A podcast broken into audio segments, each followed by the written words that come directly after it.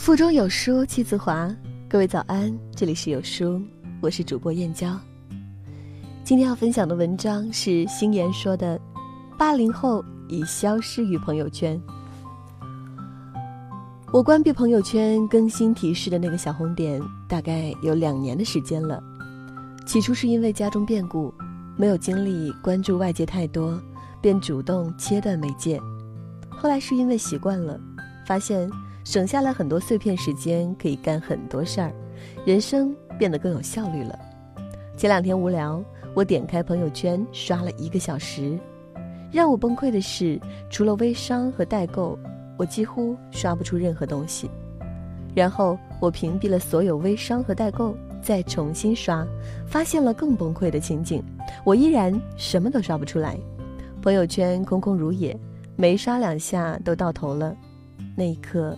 我很崩溃，我的这个大号里，百分之九十的朋友是八零后，而这里的朋友显然已经默默的销声匿迹，隐藏于柴米油盐和微信私聊中。相反的，我的微信小号里，大部分是九零后甚至零零后的朋友，在那个信息流里，依然生龙活虎，后半夜美食美景刷屏有如瀑布，冰火两重天。那一刻间，我猛然意识到，我们这一代的八零后已经渐渐消失于朋友圈。出于好奇，我又点开几个好朋友的头像，打算按图索骥，看看他们都在干嘛。点对点关注，总不至于因为刷过了而没看到消息。然后发现，发现他们真的很久没有发朋友圈了，并且有一半的人把朋友圈设置成了三天可见。我问朋友：“最近怎么样？看你好久没发朋友圈了呢。”一个朋友说：“一天除了带娃，忙得要死。一开始还愿意秀秀娃，现在视频都懒得拍了。听说发宝宝照片也不安全，那想来想去，似乎也就没啥别的想发的了。大好时光只好躺平。”我问另一个朋友：“最近怎么不更新状态？”他说：“上班憋气，加班到无力。”以前还能抱怨几句，现在发现，在朋友圈里矫情，除了让别人觉得自己是傻逼以外，一点用都没有。索性把朋友圈沦为工作号，转转单位公众号的内容，证明自己还活着。还有一个朋友说：“我的朋友圈本来也没啥朋友，以前还愿意自嗨，现在想想发了给谁看呢？还得承担别人的揣测臆想，来回斟酌，对那几个赞也不感兴趣了，索性不发了。”铁哥们儿都在小群里，有事儿喊一声，没事儿各忙各的，这样更有安全感。八零后真的懒得做出一副过得不错的样子了，生活太苦了，不发圈是我最后的温柔。今天看到反裤衩推送的正在消失的八零后，猛然有种自古逢秋悲寂凉的忧伤，和上一代一样，我们正在消失。消失于各有重担的生活，消失于逐渐封闭的自我，消失于更年轻一代的巨大声量中。仔细想想，没人发朋友圈了，实属正常。我们这代八零后，年龄最大的已经快四十了，孩子已经上了小学，没准儿还在为二胎匆忙慌张；年龄最小的也已迈入三十大关。而立之年，很多人没了当初的热乎劲儿，没准还多了一身大大小小的伤病。大多数已经成家，但业还没算太立起来，焦虑彷徨，上有老下有小，每天最大的愿望是关掉手机，好好睡一觉。哪怕出去度假，也已经不热衷于打卡拍照，而是找个舒服的酒店，慢下来好好休息一下，就已经很满足了。上个月度假，我发了一条微博。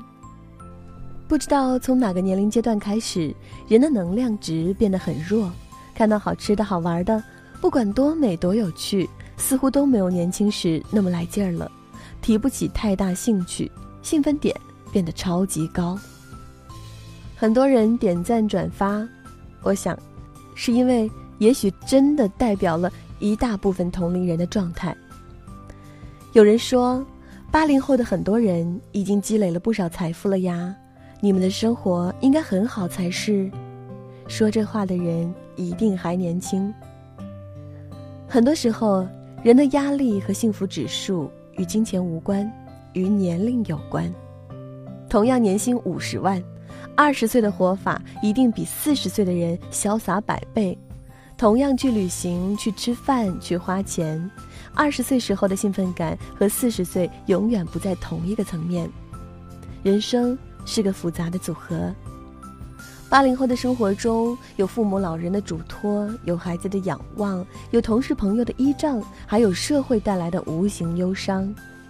很多时候，中年人不是故意要油腻，也不是故意要佛系，是真的没了那么多气力。正如王鑫所说：“只有在孩子被欺负、资产被缩水、未来不可期时，八零后才惊恐地跳出来声讨、刷屏，但也没人察觉。”是啊，生活如此艰难，谁他妈还有心情发朋友圈呢？有时候想想，八零后也许不是故意要消失，而是不得不消失。犹记得几年前还在吐槽朋友圈各种秀。被秀美食、美景、美女图的搞得很烦躁，而现在我他妈想看点好看的图片都没有，求你秀，人家都懒得秀了。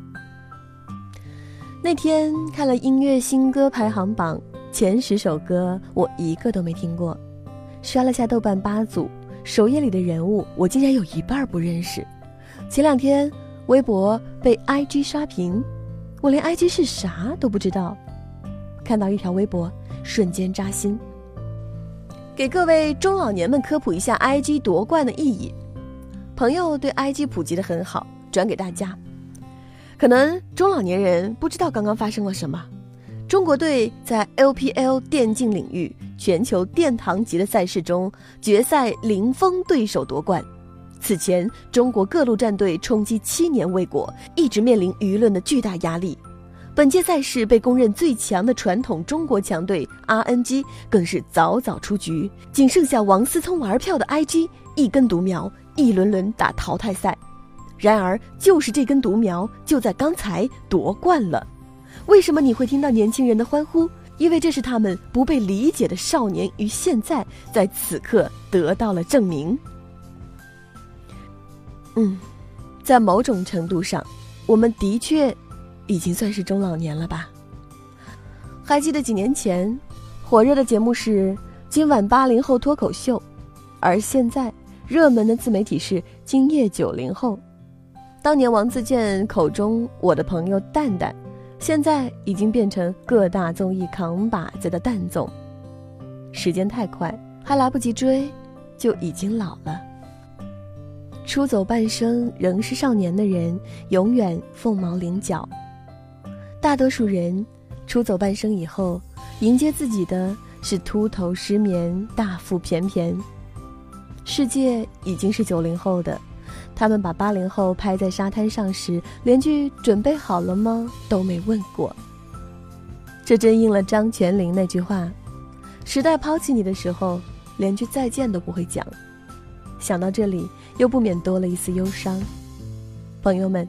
珍惜你朋友圈里还在不断更新的热血青年吧，等到朋友圈什么都刷不出来的那一天，也许你连说声再见的机会都没有。在这个碎片化的时代，你有多久没读完一本书了？